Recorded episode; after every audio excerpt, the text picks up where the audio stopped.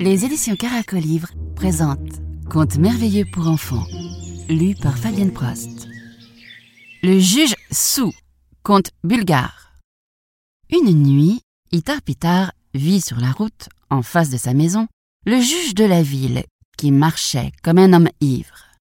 Il avait jeté son manteau de cuir sur le sol.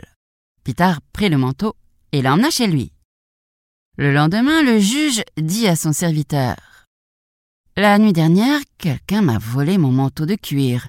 Va trouver le voleur et amène-le-moi. Le serviteur alla par la ville, observant les gens, pour voir si quelqu'un portait le manteau du juge. Il entra dans un café. Pitar se trouvait là et était vêtu du manteau du juge. Pitar, le juge veut te voir, dit le serviteur. Ils allèrent au palais de justice. Il était rempli de monde. Lorsque le juge vit Pitar avec le manteau, il lui dit Pitar, depuis combien de temps as-tu ce manteau Depuis la nuit dernière.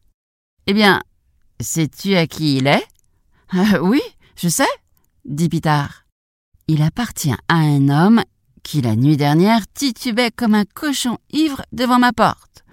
J'ai trouvé son manteau jeté dans le fossé.